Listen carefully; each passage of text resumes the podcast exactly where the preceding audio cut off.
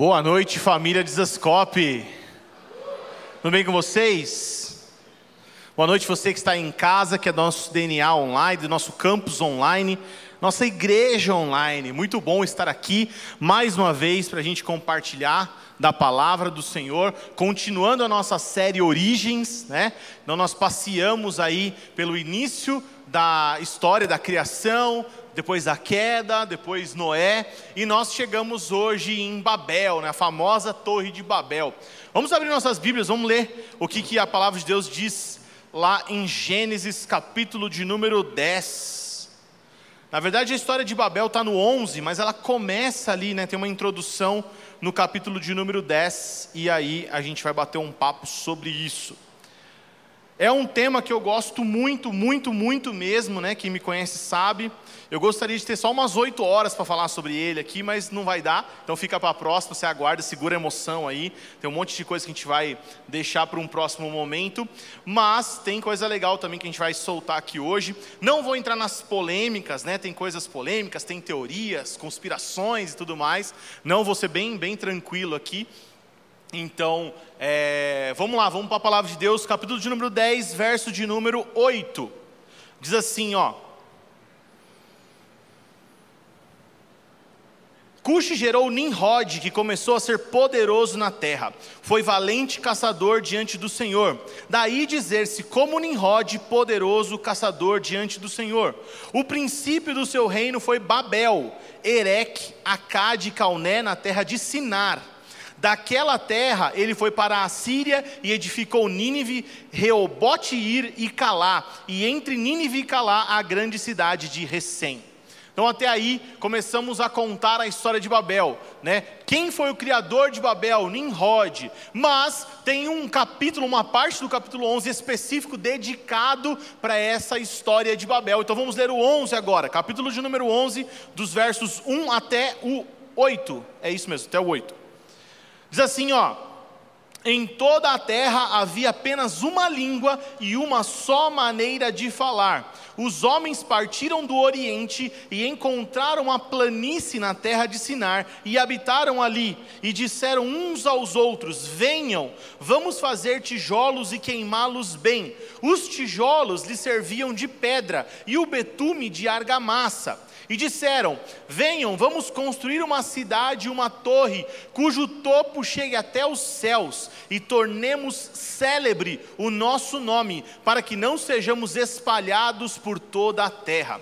Então o Senhor desceu para ver a cidade e a torre que os filhos dos homens estavam construindo. E o Senhor disse: Eis que o povo é um, e todos têm a mesma língua. Isto é apenas o começo. Agora não haverá restrição para tudo o que planejam fazer. Venham, vamos descer, confundir as línguas que eles falam, para que não entenda um ao outro, para que um não entenda o que o outro está dizendo. Assim, o Senhor dispersou dali pela superfície da terra. Pararam de edificar a cidade. Por, por isso, uma cidade foi chamada de Babel, porque ali o Senhor confundiu a língua de toda a terra, e dali o Senhor os dispersou por toda a superfície dela. Bem, então essa é a história da Torre de Babel, não somente da Torre de Babel, mas da cidade de Babel, né? Então toda essa história, ela tem um ponto muito importante, porque ela vai falar, e eu quero que a gente termine essa noite respondendo uma pergunta: se nós funcionamos do jeito de Deus ou se nós funcionamos na força do nosso próprio braço, do nosso próprio eu ok? Essa é a pergunta que nós precisamos responder nessa noite, quando a gente chegar no final. Eu espero fazer isso com você aqui nos próximos minutos que, que tem a ver a história de Babel, gente? Babel é o princípio de uma cidade que na Bíblia vai se apresentar de mais maneiras, né? Ela começa com essa ideia de Babel, depois ela se transforma, né? O mesmo princípio se transforma na Babilônia e no fim dos tempos nós vamos conhecer a grande Babilônia, três cidades que contrapõem o jeito de Deus funcionar, que nasce no Éden, que vira Jerusalém e a nova Jerusalém, a cidade que nós estamos aguardando do alto. Essas não, é, essas não, são simplesmente cidades, mas são maneiras de enxergar o mundo, maneiras de pensar e maneiras de agir. A partir daquilo que eu vejo, eu penso e eu faço. Então, nós estamos propondo duas, duas maneiras de fazer isso: a maneira de Deus e a maneira do homem ok? Como que nós vemos isso na Bíblia? Vocês lembram quando a gente leu, lá, alguns dias atrás, né, a gente leu sobre a queda, e quando a gente falou sobre a queda, uma coisa que acontece na queda, se você está lendo ali, né, o Gênesis, o comecinho, nós lemos juntos aqui, alguns cultos atrás, uh, vai falar assim, olha, e os seus olhos foram abertos, repararam nisso? Quando come o fruto, os seus olhos foram abertos, significa que eles eram cegos antes? Não, na verdade o que a palavra de Deus está querendo dizer é que naquele momento eles passaram a enxergar o mundo de uma outra forma. Eles passaram a ver de uma outra maneira. E ao ver de uma outra maneira, passaram a pensar de uma outra maneira, e ao pensar de uma outra maneira, passaram a agir de uma outra maneira. Então é sobre isso que nós vamos falar, sobre a maneira como nós vemos, como nós pensamos e como nós agimos, ok? Isso aqui é, acontece, ah, um dos primeiros relatos onde isso acontece é em Babel. Agora, antes de entrar assim, né, na, na, Torre de Babel, na ideia de Babel, por que a Torre de Babel? Né, a Torre de Babel, ela é um zigurate. O que, que é um zigurate? É uma torre e uma pirâmide ao mesmo tempo. Então, imagine uma pirâmide e você vai ver isso não só em Babel, mas você vai ver isso ao longo da história. Se você ligar aí um Discovery Channel da vida, algumas coisas desses, desses, né, desses canais assim de, de ciências, de história, enfim, eles vão registrar vários aparecimentos ou várias descobertas de zigurates, que são tipos de pirâmides com platôs, assim, com, com degraus, né? E você vai encontrar isso na América, tem, uh, do Egito são as mais famosas, né? Não é tão assim igual essas, mas é, são as mais famosas, mas vai ter na Ásia, vai espalhar por toda a terra essa ideia. E provavelmente essa ideia nasceu aqui. Provavelmente a Torre de Babel foi o primeiro desses zigurates, dessas pirâmides de formato especial. Por quê? Porque eles queriam acessar através dessa pirâmide algo divino, algo superior. E aí começa aquilo que eu estou falando para vocês a mentalidade humana dizendo: olha, existe um jeito de se alcançar um céu, vamos com o nosso braço construir uma estrutura para atingir o céu, para chegar até o céu, ok? Essa é a ideia da Torre de Babel. Então, eu quero compartilhar aqui com vocês algumas coisas que eu identifiquei que são problemas quando o homem constrói, e depois eu vou te dar um outro exemplo sobre como o homem pode fazer se construir de acordo com a vontade de Deus. Antes também quero falar sobre Nimrod, né? Nós falamos aqui sobre Nimrod, o cara que foi citado aqui como o responsável pela criação dessas cidades, por, por tornar tudo isso realidade, né? Ele era um homem poderoso, um homem temido na terra, um homem de que se tinha ditos populares sobre ele, como nós lemos no versículo de número 9, né? Capítulo 10, verso de número 9. E Nimrod, ele teve uma ideia que foi algo que acontece até os dias de hoje. Qual que era a ideia de Nimrod? Naquela época, o, o, a população já estava politeísta, já tinha abandonado o nosso Deus, o Deus verdadeiro, já estavam em busca de outros deuses. É o Deus da colheita, é o Deus da chuva, é o Deus da fertilidade, vários e vários deuses. Dizem que nessa época aqui, eles tinham mais ou menos uns 780 deuses que eles adoravam regularmente lá naquela região. Qual que foi a ideia de Nimrod? A ideia de Nimrod foi de unir todas as pessoas ao, através através desse zigurate, desse ponto de acesso ao céu, dizendo: olha, nesse, zigurate, né, nessa torre de Babel aqui, nós vamos acessar o Deus mais poderoso. Então você não vai precisar orar para todos os outros deuses, nós vamos unificar a nossa oração num único lugar. Né? Muito se diz sobre a nova ordem mundial, que quer unificar as coisas e marca da besta e um monte de coisa. Então o Nimrod já tinha a velha ordem mundial, ele já ia fazer a mesma coisa milhares de anos atrás. Então, como diz né, a palavra de Deus, não há nada novo debaixo do sol. Isso já acontecia aqui mesmo muito, muito, muitos anos atrás, ok? Nimrod teve essa ideia, ele queria fazer isso acontecer e de fato aconteceria se não tivesse a intervenção do próprio Deus. O próprio Deus olha para essa situação e fala assim: não posso permitir que isso aconteça. E eu elenquei algumas coisas aqui que a gente pode aprender nessa história e depois eu vou comparar com algo que é um outro jeito de se fazer, um outro tipo de construção, que é quando o homem decide construir algo de acordo com a vontade de Deus. Então, se a gente lê aqui, né, nós lemos aqui a história da Torre de Babel, a gente vai encontrar um líder um líder, um cara que encabeça essa visão, um cara que está sob todo o domínio, todas as coisas, um cara que quer fazer o seu nome ser conhecido, de fato, seu nome é conhecido, está citado aqui na Bíblia como alguém importante, como alguém de respeito, é um homem que se destaca no meio dos demais, que quer fazer o seu nome ficar conhecido. Nimrod, o que, que ele faz, gente?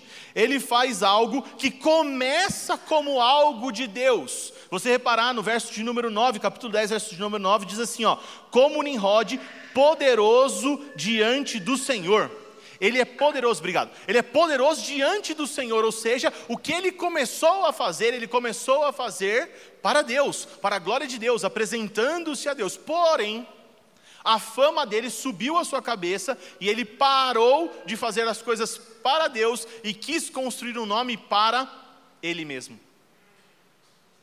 Então, a gente já fica com o primeiro sinal de alerta aqui nessa noite. Quando nós estamos, ou, ou, quando temos a oportunidade de ficar numa posição de destaque, qual que é o nome que fica em destaque? É o nosso nome ou o nome do Senhor? Nimrod deixou essa parada entrar no coração e colocou o seu nome acima dos outros nomes e passou a multiplicar a sua grandeza pela terra. O que aconteceu também? Eles desobedeceram, gente, uma ordem direta do Senhor. Uma ordem direta. Qual que era a ordem? Gênesis capítulo de número 9. Desceram da arca, vamos fazer o quê? Espalhar por toda a terra. Assim como havia sido mandado para Adão crescer, multiplicar e encher a terra, foi mandado mais uma vez, Gênesis 9, quando Noé desce da arca, olha, crescer, multiplicar e encher a terra, se espalhem por toda a terra, era uma ordem direta de Deus. Agora, o que, que esses caras falaram? Eles falaram aqui, capítulo de número 11: olha, vamos criar uma cidade para nós, vamos buscar um lugar legal onde a gente possa se fixar. O que, que é isso, gente? É a institucionalização, olha que nome bonito, maravilhoso, vou falar de novo.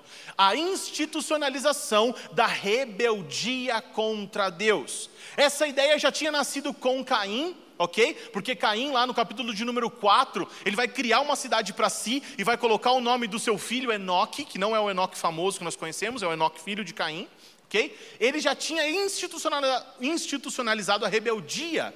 Por quê? Porque Deus disse: se espalhem por toda a terra, vão. Deus nunca mandou ninguém fazer cidade. E eles falam assim: vamos ficar e vamos fazer uma cidade. O que é isso? Rebeldia. Isso aconteceu lá, veio o dilúvio, levou essa galera embora, mas a sementinha do mal estava dentro do coração do homem e outros homens se levantaram para se rebelar contra uma ordem direta de Deus. Ao invés de se espalhar pela terra, eles se fixaram numa terra para fazer o seu nome grande e não o nome do Senhor. Outra coisa muito interessante que acontece, gente, é que eles fazem tijolos. Vamos, vamos ler junto, que isso é importante. Olha o versículo 3. 11, 3. Diz assim, ó. E disseram uns aos outros: Venham, vamos fazer tijolos e queimá-los bem. Os tijolos lhe serviram de pedra e o betume de argamassa. E você pode estar pensando, tá bom, normal. Se você olhar naquela parede ali, ó, tijolo e cimento. Tijolo não, né? Tijolos. Tijolos e cimento. É o normal, para nós é normal. Mas a Bíblia explica: olha, sabe o que está acontecendo aqui? O tijolo está no lugar da pedra. E o, a argamassa vai ser o betume. Eles vão usar dessa maneira. Por que, que a Bíblia está explicando algo que é tão simples, tão normal? Porque para nós é normal, mas nesta época não é normal. O jeito que eles decidiram construir é um jeito diferente de como o povo de Deus construía, de como Deus instrui o seu povo a construir. Então, daqui a pouco eu vou fazer essa relação para amarrar essa ideia, mas eles estão construindo algo que Deus não mandou construir, de um jeito que Deus não mandou construir. É para a gente pensar. Deus falou para ir, eles ficaram. Deus construía de um jeito, eles construíram de outro. Só me entender o que está acontecendo aqui. Depois que aconteceu, eles queriam fazer o seu nome ficar grande, né? Já falei sobre isso. Eles estavam unidos para fazer o mal. Isso é muito importante, gente. A palavra de Deus diz assim: olha, Deus olha para aquilo que eles estão fazendo e fala assim: ninguém será capaz de pará-los. Os caras estavam unidos com um propósito, e eles iriam atingir o seu propósito, por quê? Porque a união gera o sucesso. Mas esse sucesso é um sucesso aos olhos humanos, e Deus olha para essa união e ele fala: ó, realmente vai dar certo, a não ser que eu venha e coloque o meu dedo lá. E Deus vai lá atrapalhar o que eles estão fazendo. Por quê, gente? Porque quando nós estamos unidos, quando nós temos um único propósito, um único objetivo, quando nós desejamos as mesmas coisas, elas acontecem. Isso é uma regra da vida, isso funciona para tudo que você for fazer, mesmo que o seu coração esteja voltado para o mal, vai acontecer, a não ser que Deus faça uma intervenção, como fez aqui, mas e se Deus não fizer? E se Deus te permitir cair na sua própria armadilha, no seu próprio pecado? Romanos capítulo de número 1 diz que o castigo para o homem que faz aquilo que quer é ser entregue às suas próprias paixões. Então, quando nós não ouvimos a voz de Deus, não, não temos a direção de Deus, nós estamos ah, prontos para cair. Nesse caso, o próprio Deus impediu que isso acontecesse. Depois disso, eles falavam, eles falavam numa única língua, né, eles falavam numa única língua, Deus vai lá e dispersa eles com novas línguas, e aí para a construção da cidade. E eles são obrigados a se espalhar pela terra porque eles não se entendem entre eles e aquela cidade se acaba. Então, nós entendemos aqui a história de Babel. Agora, eles decidiram construir do jeito deles. E aí, domingo passado, a Val foi em casa depois do culto, a gente estava conversando e tal, e ela falou assim: Cara, eu ouvi em algum lugar, nem lembro direito, estou baseado em fatos reais aqui, que Atos capítulo de número 2 é a redenção da história de Babel. Porque houve línguas ali em Atos capítulo de número 2, e essas línguas redimiram as línguas que foram um problema milhares de anos atrás. Eu falei, opa, Vou pregar sobre Babel semana que vem, né? Então deve ter uma relação legal aí para fazer, né? E eu encontrei dez pontos onde eles se contrapõem, onde a história de Atos dos Apóstolos, né? Daquilo que foi construído no livro de Atos, é, se contrapõe à história de Babel, como o jeito que Deus faz as coisas e o jeito que o homem faz as coisas. Então nós vimos aqui como o homem faz. Agora vamos ver então como Deus faz. A gente poderia ler todo o Atos, capítulo de número 1, capítulo de número 2, capítulo de número 3, toda, toda a história aqui para desenrolar o que nós vamos falar, mas eu vou ler alguns versículos pontuais, mas explicar para vocês. Primeiro, enquanto Nimrod era o homem proeminente, o único que era, estava sobre todas as coisas, quando eles vão construir algo em Atos 2, inclusive, o que eles foram construir em Atos 2, gente? Vocês estão muito quietos, Deus o livre. Alguém sabe o que eles foram construir? Em Atos, capítulo número 2? Hã? Igreja, ainda bem que tem os presbíteros ali, senão estava morto. Eles foram construir a igreja. O que eles foram fazer, gente? Foram institucionalizar a vontade de Deus. Enquanto alguns homens se reuniram para institucionalizar a rebelião, outro grupo de pessoas se reuniu para institucionalizar a vontade de Deus. É assim que começa a nossa história. Um grupo de pessoas, escolhidos pelo próprio Jesus, começou ali com 12, depois ele juntou 70, que ele enviava de dois em dois para uma missão especial, e no dia que ele partiu, foi assunto ao céu, subiu aos céus, tinha 500 pessoas ali com ele naquele momento. É claro que Jesus tocou milhares de pessoas por onde passou, nas multiplicações, né, multiplicação do, dos pães ali, 15 mil pessoas, mais ou menos a gente diz que tinha e tal. Então, Jesus tocou milhares de pessoas, mas 500 pessoas ouviram uma mensagem 500 pessoas ouviram Jesus falar sobre algo. Ouviram Jesus falar assim: olha, fiquem em Jerusalém, até que do alto vocês serão revestidos. O Espírito Santo vai vir sobre vocês, para vocês realizarem aquilo pelo qual eu preparei vocês os últimos três anos. Então Jesus havia preparado essa galera para algo especial. Ele revelou para nós o que era, qual que era a sua vontade, a igreja. Como que seria a igreja? Isso é legal de falar. Na época de Jesus existiam duas instituições religiosas já, já funcionavam. A primeira era o templo, certo? Tinha o um templo lá. Jesus foi lá, quebrou tudo no templo? Tinha um templo.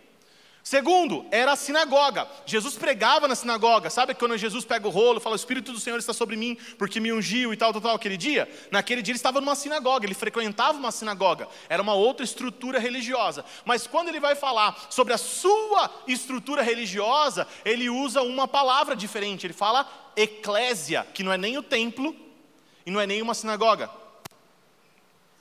Já parou para pensar nisso? Ele escolhe algo que é uma reunião que já acontecia no contexto grego e romano. Era uma ideia de reunião de pessoas que se uniam com um objetivo.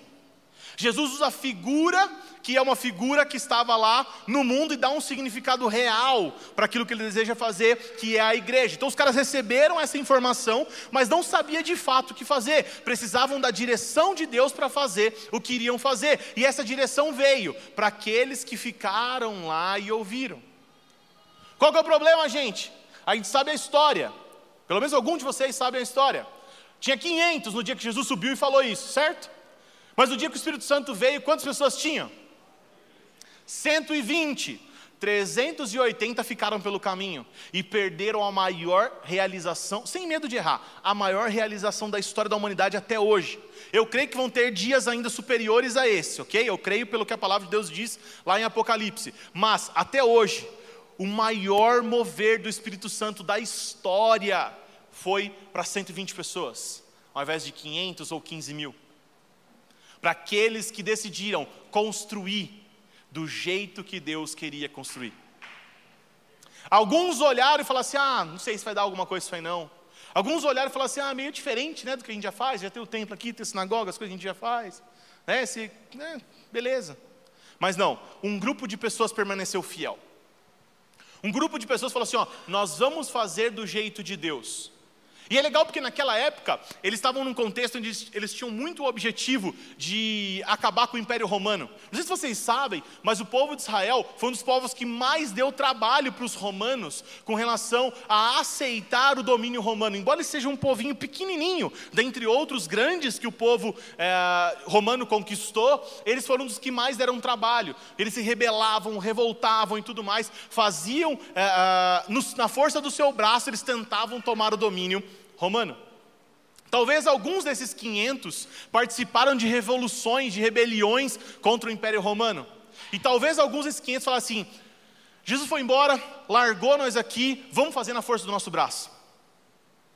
É muito possível que alguns deles fizeram isso. É muito possível, muito possível que alguns deles desejaram fazer na força do seu próprio braço. Porém, não é assim que as coisas de Deus funcionam. Quando você obedece a Deus, você é abençoado pela obediência. Quando você decide ficar em Jerusalém, que é a palavra do Senhor para você, antes do seu envio, você vai receber do Senhor um presente pela obediência. No caso desses caras, os 120 que ficaram, receberam o maior mover do Espírito Santo de todos os tempos, até hoje. Quando nós ficamos, ou quando nós obedecemos a Deus, nós somos abençoados. Outra coisa que esses caras entenderam, aí você precisa abrir sua Bíblia. Abre aí 1 Pedro, capítulo de número 2. Já essa semana nós começamos 1 Pedro? No Lab? Essa semana, né? Ó, oh, que beleza, hein? Vamos vou dar um spoiler do que vai rolar nos próximos capítulos no Lab de terça-feira aqui. Vamos lá, abre aí 1 Pedro. Era surpresa? Podia falar? Pode falar? Então no Lab nós vamos estudar 1 Pedro agora, terça-feira, tá? Surpresa.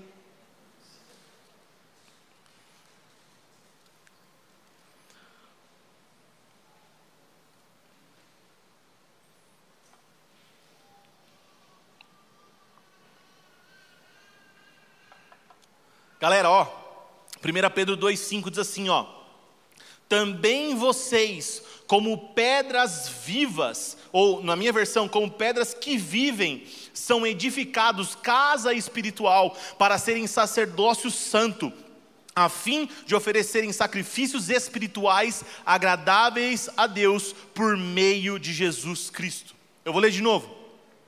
Também vocês, como pedras que vivem, são edificadas casa espiritual para serem sacerdócio santo, a fim de oferecerem sacrifícios espirituais agradáveis a Deus por meio de Jesus Cristo.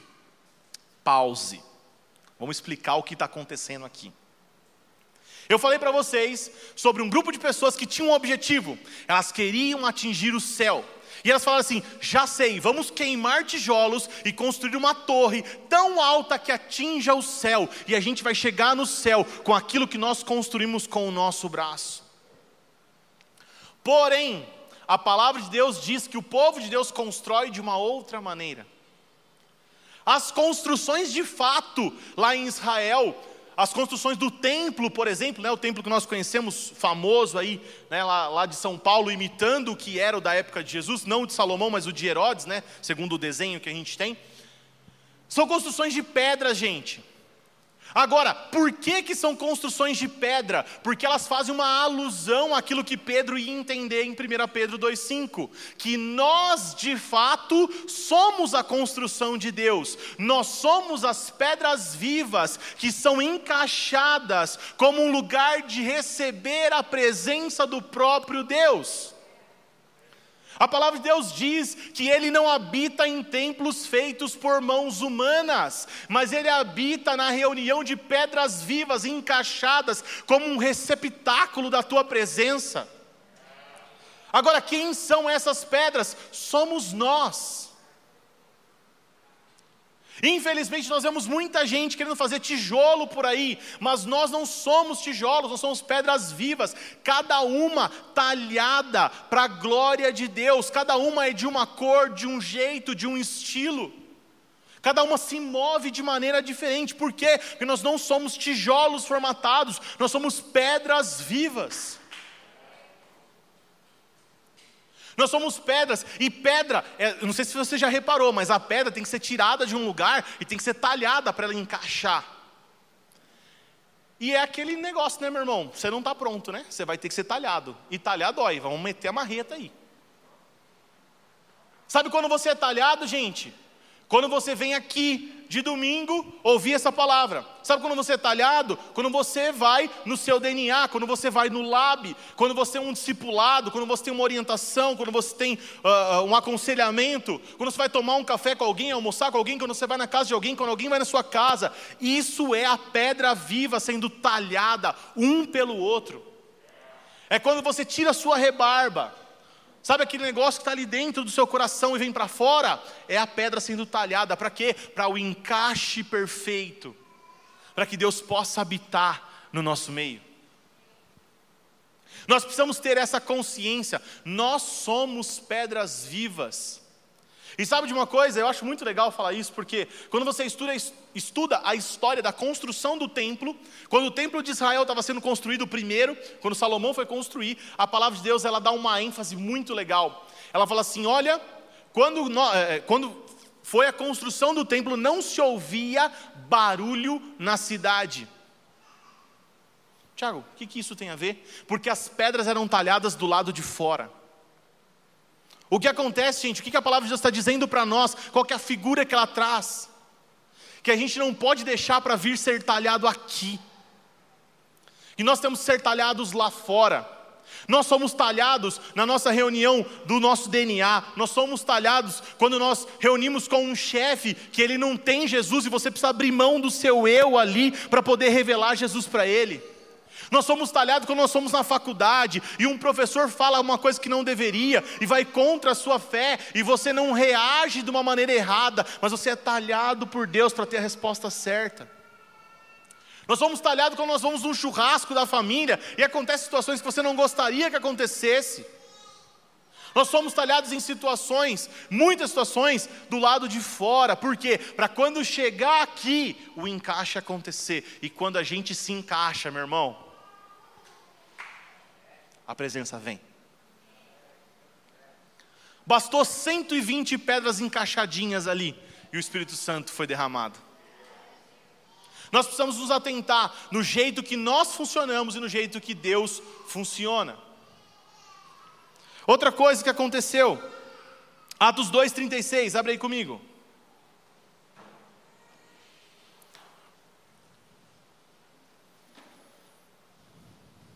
Pedro sofreu a mesma tentação de Nimrod.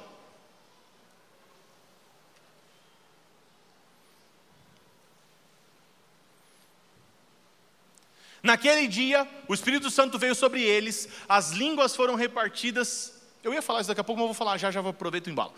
As línguas foram repartidas, e se em um momento as línguas geraram dispersão e pararam a construção, num outro momento as línguas geraram a união e geraram uma construção. Porque foi algo para a glória de Deus. Agora, por que, que foi algo para a glória de Deus? Como nós sabemos que foi algo para a glória de Deus? Porque a pessoa que fez a pregação naquele dia, ela simplesmente alcançou 3 mil almas, batizou 3 mil almas. 3 mil pessoas, não batiza a alma, né? Batizar uma alma, não sei. Batizou 3 mil pessoas. Imagina você numa reunião e 3 mil pessoas se converte. Imagina se não balança esse coração. Mas olha como termina a pregação do cara. 2,36, Atos 2,36. Portanto, toda a casa de Israel esteja absolutamente certa de que este Jesus que vocês crucificaram, Deus o fez Senhor e Cristo. Não para que o nosso nome seja conhecido, mas para a glória de Cristo.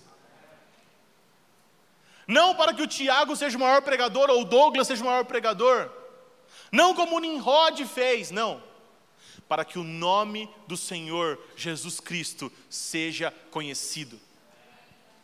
Gente, por muitas vezes na nossa vida nós vamos ter a oportunidade de ser exaltado e nós vamos poder escolher se vamos aceitar ser exaltado ou se vamos colocar o Senhor Jesus no devido lugar.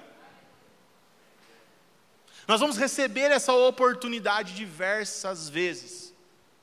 E nós vamos poder escolher fazer como Nimrod ou como Pedro, fazer do jeito de Deus ou do nosso jeito. Pedro escolheu glorificar o nome de Jesus, não só aqui, mas em toda a sua vida. E por último, eles abriram mão de tudo. Isso é muito legal. Você vai ter que abrir comigo também. Marcos 10, 28. Abre aí.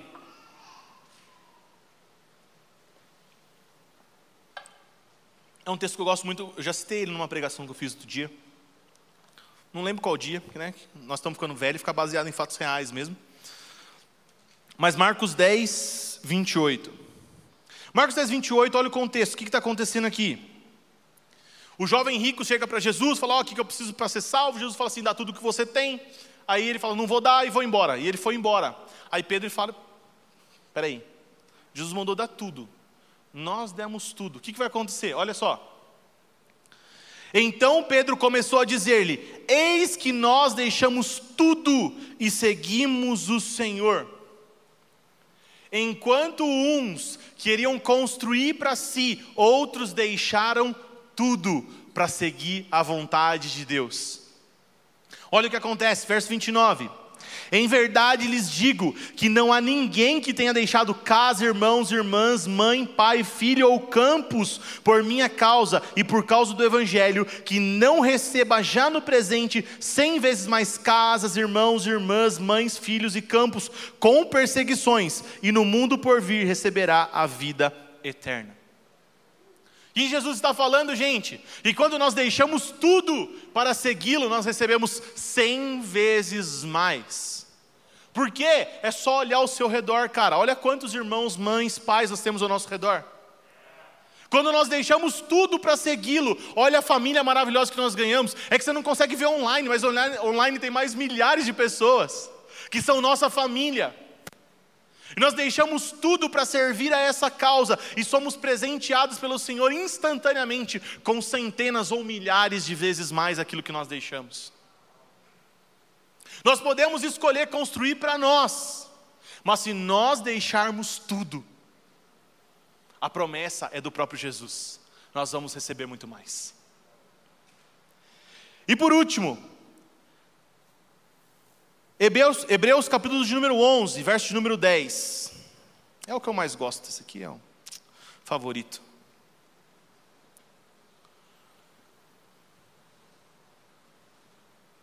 Estava brincando com o Douglas, cada uma dessas dava uma pregação inteira, é dura tentação, né? Mas o Dória falou que não pode oito horas de culto, então não vou poder fazer, né? Vamos, vamos aqui mesmo, meia hora, vamos lá.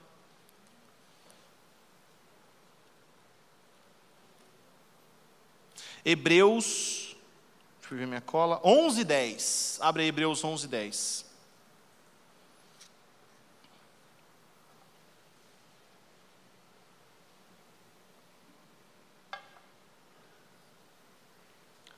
Hebreus 11, 10. Deixa eu dar um contexto para você. Nós estamos falando sobre Babel, sobre pessoas que escolheram construir uma cidade. Nós já falamos sobre isso. Deus mandou construir uma cidade? Não. Deus mandou se espalhar pela terra. Será que quando tivesse espalhado por toda a terra poderia construir cidades ou não? Não sei. A palavra de Deus não diz, mas de fato, de fato, Deus não mandou construir uma cidade. Por quê? Hebreus 11, 10. Porque Abraão aguardava a cidade que tem fundamentos, da qual Deus é o arquiteto e construtor. Porque Abraão aguardava a cidade que tem fundamentos, da qual Deus é o arquiteto e construtor. Gente, nós não precisamos construir uma cidade para nós. Deus já construiu essa cidade para nós. Nós precisamos ser construídos por Ele para sermos dignos de habitar na cidade que Ele construiu a nossa vida, o nosso trabalho, o nosso dia a dia, a maneira como nós fazemos as coisas, como nós vemos as coisas, como nós funcionamos, como nós pensamos, tem que nos tornar digno de habitar na santa cidade. Sabe que, pelo menos de cabeça, que eu me lembre, pode ser que eu esteja errado, mas que eu me lembre, tem duas coisas que Deus fez com as próprias mãos: esta cidade e você. Duas coisas a Bíblia cita que ele fez com as mãos, porque ele falou e aconteceu, ele falou e aconteceu, ele falou e aconteceu, mas quando ele foi fazer o homem, meu amigo, ele pegou com as próprias mãos.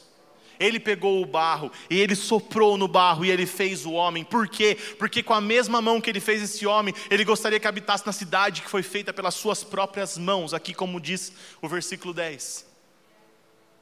A questão é, nós nos tornaremos um povo digno de habitar nessa cidade, ou nós vamos fazer como Babel, construir uma cidade para nós mesmos?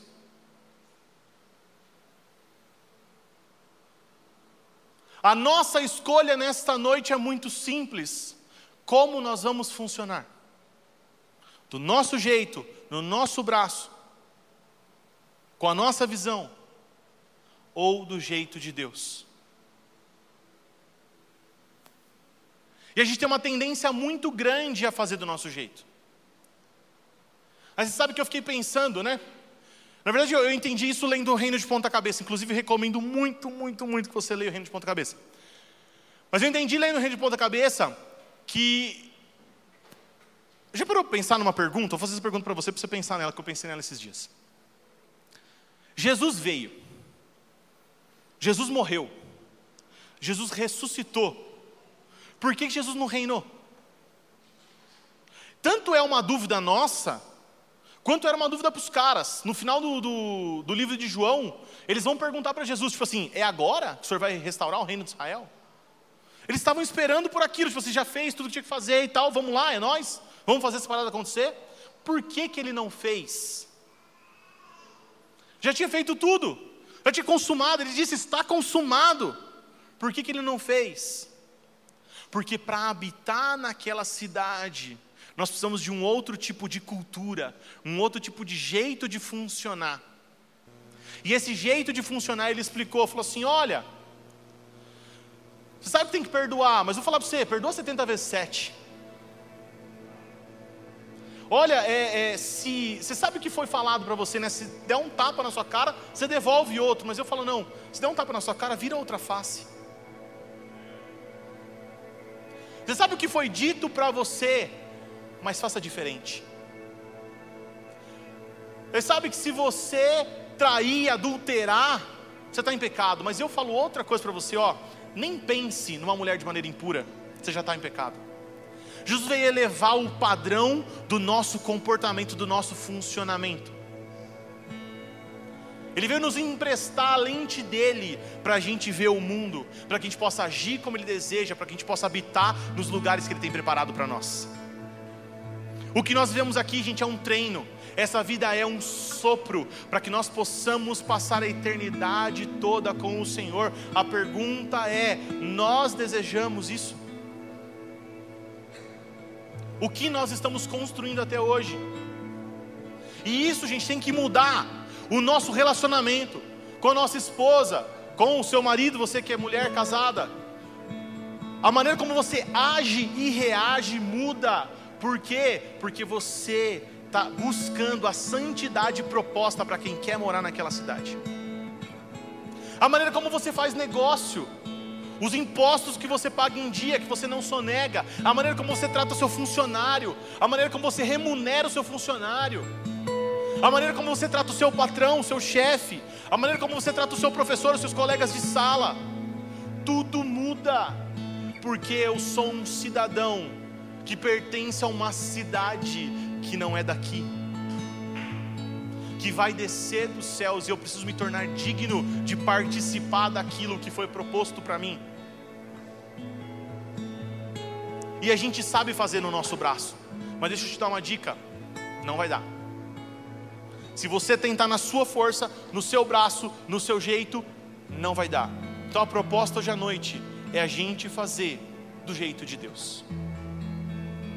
Os caras que decidiram fazer do jeito de Deus revolucionaram o mundo, gente. Era um grupo de pessoas que não tinha muita instrução é, acadêmica, era um grupo de pessoas que, em sua maioria, eram pescadores, pessoas ali do dia a dia normal, a ponto dessas pessoas é, receberem os governadores, os caras olharem para ele e falarem assim: ó, quem são esses pescadores que estão virando o mundo de ponta cabeça? Como que eles falam com essa autoridade? Como que eles falam dessa maneira, sem ter frequentado escola, sem ter pesquisado ou estudado de maneira profunda? Por quê? Porque eles decidiram se tornar um cidadão de uma outra pátria. Eles decidiram fazer do jeito de Deus. Eles não quiseram ir pelo caminho normal, caminho do mundo, caminho proposto. Nós podemos escolher hoje fazer do jeito de Deus se permitir ser uma pedra viva talhada, se colocar debaixo da obediência da palavra de Deus, buscar o Senhor, se santificar, ouvir a voz dEle, seguir os passos dEle e construir algo para a eternidade e não para esse tempo presente. Feche seus olhos.